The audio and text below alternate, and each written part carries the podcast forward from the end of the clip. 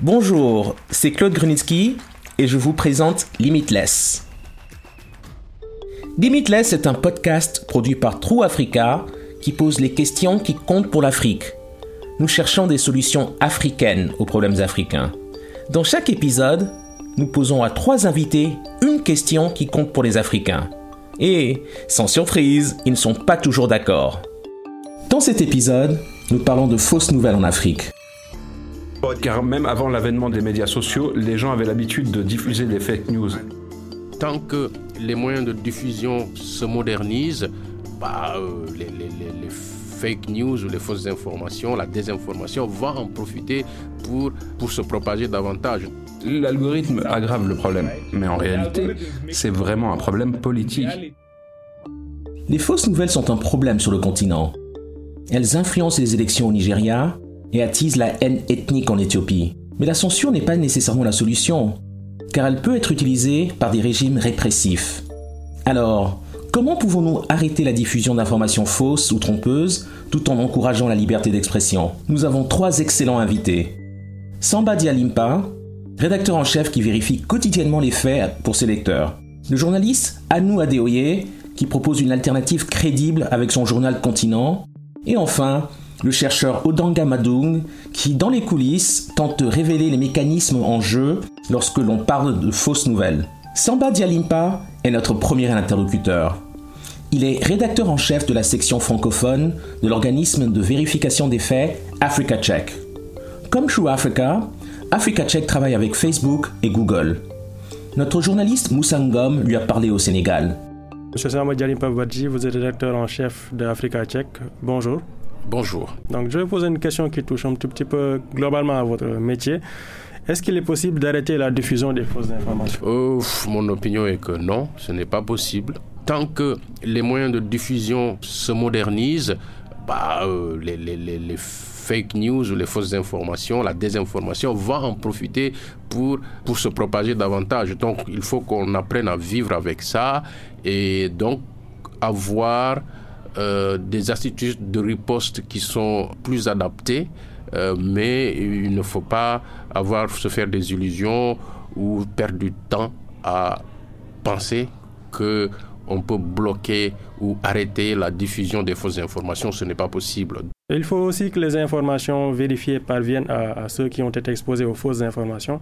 Comment les médias doivent-ils s'y prendre? C'est très compliqué à répondre parce que les réalités sont différentes d'un média à un autre, mais je pense dans l'absolu, il faut que l'information euh, crédible soit facilement accessible, ça c'est la première chose. Euh, je, pense aussi qu'il faut, on ne le dit pas assez, mais je pense qu'il faut aussi que les médias s'efforcent à faire de l'éducation aux médias, c'est-à-dire amener les gens à, comprendre comment l'information fonctionne, comment on fabrique entre guillemets l'information, expliquer aussi aux, gens les enjeux pour que les gens euh, sachent au moins quand on veut avoir des informations crédibles, vers où doit-on se tourner euh, Mais le défi, là où il se trouve, c'est qu'aujourd'hui, bah, non seulement ça ne coûte rien, mais euh, bah, ça ne prend même pas du temps pour fabriquer une fausse information et la mettre sur la place publique. Donc, euh, on part déjà sur euh, des déséquilibres clairs. Donc c'est tout un travail à faire qui, qui, demande euh, euh, l'implication de tout le monde. également, dans le cadre de vos constats durant votre travail, est-ce qu'il y a des spécificités propres aux fausses nouvelles en Afrique? Je ne sais pas s'il y a une spécificité propre aux fausses nouvelles elles-mêmes, mais je qu'il y a une spécificité sur la circulation et sur même l'écosystème lui-même, c'est-à-dire si on part du fait que quand une information circule au fur et à mesure qu'elle va d'une personne à une autre, euh, bah, euh, son contenu change. Maintenant, imaginez quand cela passe d'une langue à une autre, ça, c'est un problème. Et ça fait également que dans les réponses qui sont apportés, par exemple, dans le fact-checking. Euh, si tout le contenu de fact-checking est uniquement en français, vous savez, vous, vous, imaginez qu'il y a une bonne partie de la population qui n'est pas touchée par euh, les articles de fact-checking. Pour finir, le fact-checking fait appel aux faits dans un contexte où le mélange des genres entre opinions est fait plus ou moins permanent.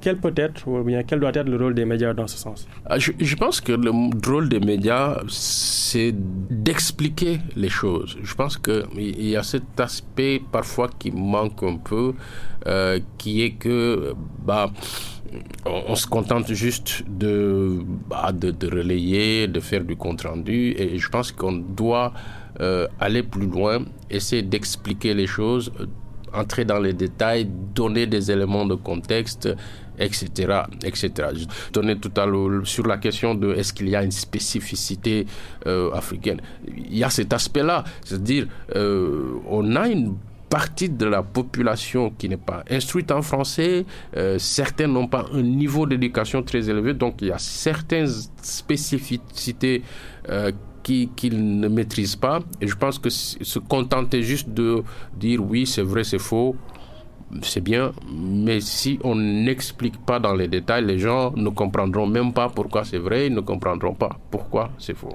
Merci. Je vous en prie.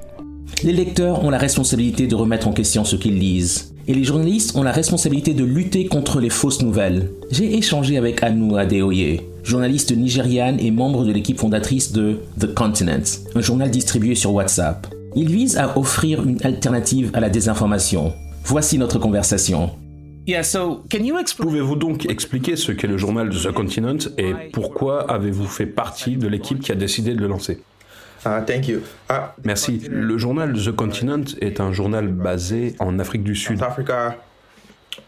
Et le journal est conçu pour être partagé et lu sur les applications de messagerie. Donc ça veut dire qu'il est conçu pour être partagé sur euh, WhatsApp, sur Signal, ou Telegram.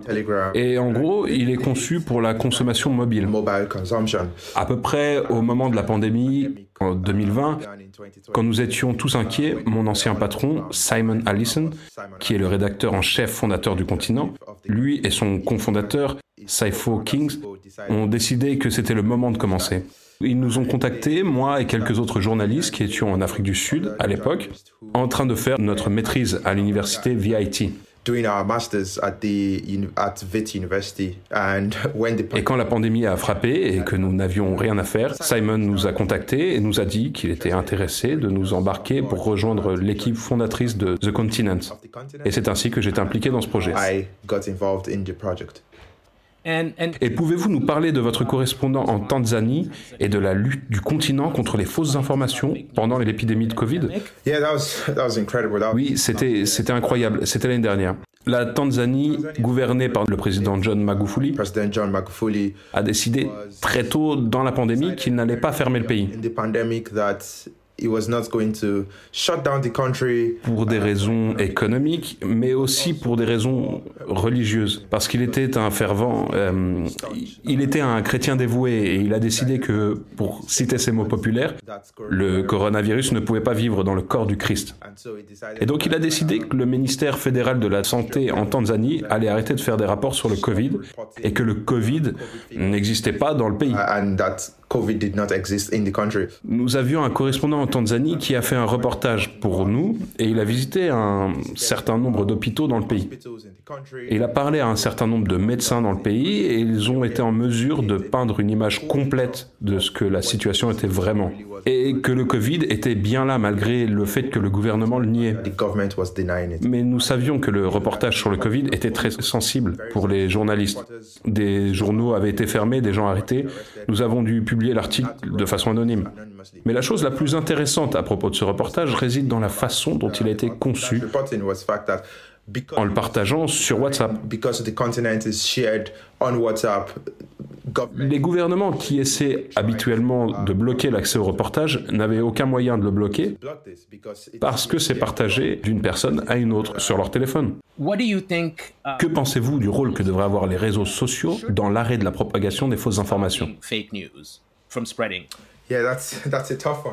Oui, c'est une question difficile, non? Je pense que nous, et par nous, je veux dire à peu près tout le monde, nous passons beaucoup de temps à nous concentrer sur la façon dont les réseaux sociaux comment euh, les fake news sont diffusées sur les réseaux sociaux. Et je pense qu'on se concentre sur la mauvaise chose. Car même avant l'avènement des médias sociaux, les gens avaient l'habitude de diffuser des fake news. Et ce qui a changé, c'est l'échelle à laquelle se produit maintenant. Um, Nous voyons que beaucoup de fausses informations, particulièrement en Afrique, sont diffusées sur WhatsApp. Et pour beaucoup de gens en Afrique, WhatsApp, c'est l'Internet. C'est là où ils font du commerce. C'est là où ils parlent à leurs amis et à leur famille. Et donc l'une des raisons pour lesquelles notre journal existe est de combattre la désinformation dans ce même réseau proche. Il s'agit de s'assurer que lorsque vous transmettez quelque chose à votre mère, à votre frère ou à votre sœur, vous transmettez des informations authentiques qui ont été vérifiées et éditées par les rédacteurs en chef, les journalistes et les correspondants.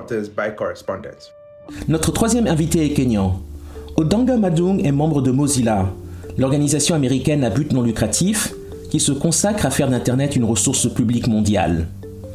Il a coécrit des recherches fascinantes sur la façon dont certains influenceurs kenyans, qui sont vérifiés sur Twitter, sont payés pour tweeter et diffuser des fausses nouvelles pour les politiciens kenyans.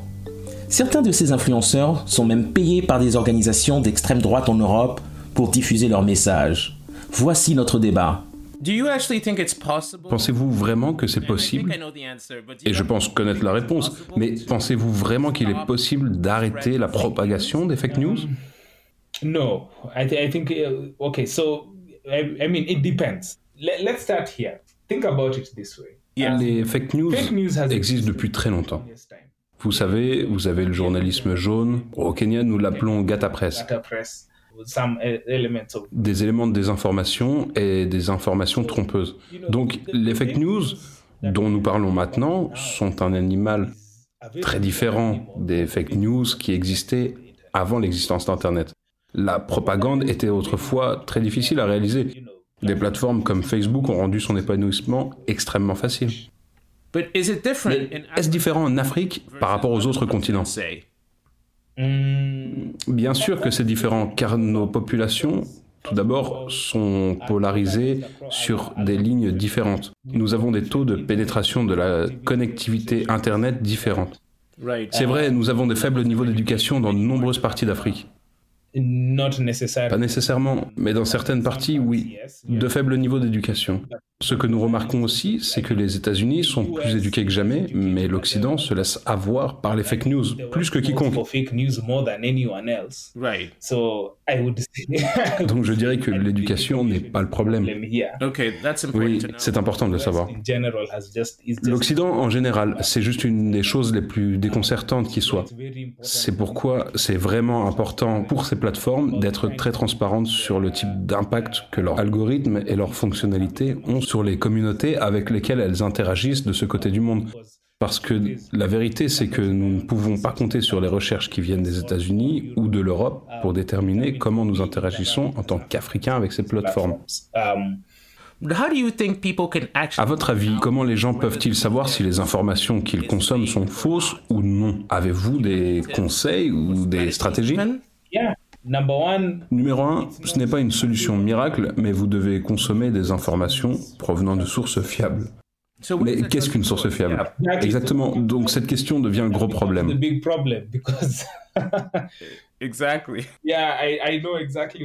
Je vois exactement ce que vous voulez dire. Et encore une fois, les soi-disant sources fiables sont celles qui ont apporté tant de problèmes dans ce débat spécifique. Mais cela dépend des médias. Je veux dire, par exemple, au Kenya, nous avons quelque chose appelé le Conseil des médias du Kenya. Vous cherchez quelque chose qui est accrédité, conseil numéro 1. Conseil numéro 2, consommer à partir de sources multiples. Donc si vous avez vu une information, essayez de faire une vérification par vous-même et voyez s'il y a plusieurs personnes qui rapportent cette chose spécifique. Et conseil numéro 3 aussi, si vous tombez sur par exemple une image, utilisez le système de recherche inversé. Je pense que Google fait en sorte d'essayer de rendre très facile pour les gens d'utiliser cette fonction pour savoir si l'image qu'ils voient a été falsifiée ou non. To actually use that function to find out if the image they are seeing, they are seeing has been doctored or not. Et enfin, soyez critique envers les choses que vous voyez. Pour en revenir à la question de l'éducation, qui était vraiment perspicace? Pensez-vous que le citoyen moyen puisse faire ces choses que vous venez de mentionner? Cela semble un peu compliqué. Eh bien oui, l'éducation compte, mais seulement dans une certaine mesure, car l'éducation ne peut pas annuler la socialisation et les systèmes de croyance. Le problème des fausses nouvelles est un problème politique. Ce n'est pas un problème d'éducation. Je dirais même que ce n'est pas un problème algorithmique. C'est parfois le cas, d'accord. L'algorithme aggrave le problème, mais en réalité, c'est vraiment un problème politique. Parce que vous ne pouvez pas vérifier ces informations. Je veux dire, ces informations dans de nombreux domaines sont une tentative de consolider le pouvoir parce que ça ne se passe pas comme ça. C'est à dessein que ces choses ont tendance à se répandre. Ce n'est pas le résultat d'un défaut du système. Nous ne cherchons pas de réponses simples sur ce podcast. Et nous ne les aurons certainement pas en ce qui concerne les fausses nouvelles. Mais une chose que j'ai appris après avoir parlé à nos invités, c'est que le potentiel de l'Afrique est illimité. Et que nous, Africains, sommes plus que capables de contrer la menace des fausses nouvelles. Ne croyez pas tout ce que vous lisez. Vérifiez les photos. Choisissez les sources fiables et réfléchissez avant de partager. Merci pour votre écoute. Ce podcast est rendu possible grâce à une subvention du département d'État américain et de la fondation Sinfire. Vous pouvez écouter ce podcast sur toutes les bonnes plateformes et sur www.trueafrica.co/limitless.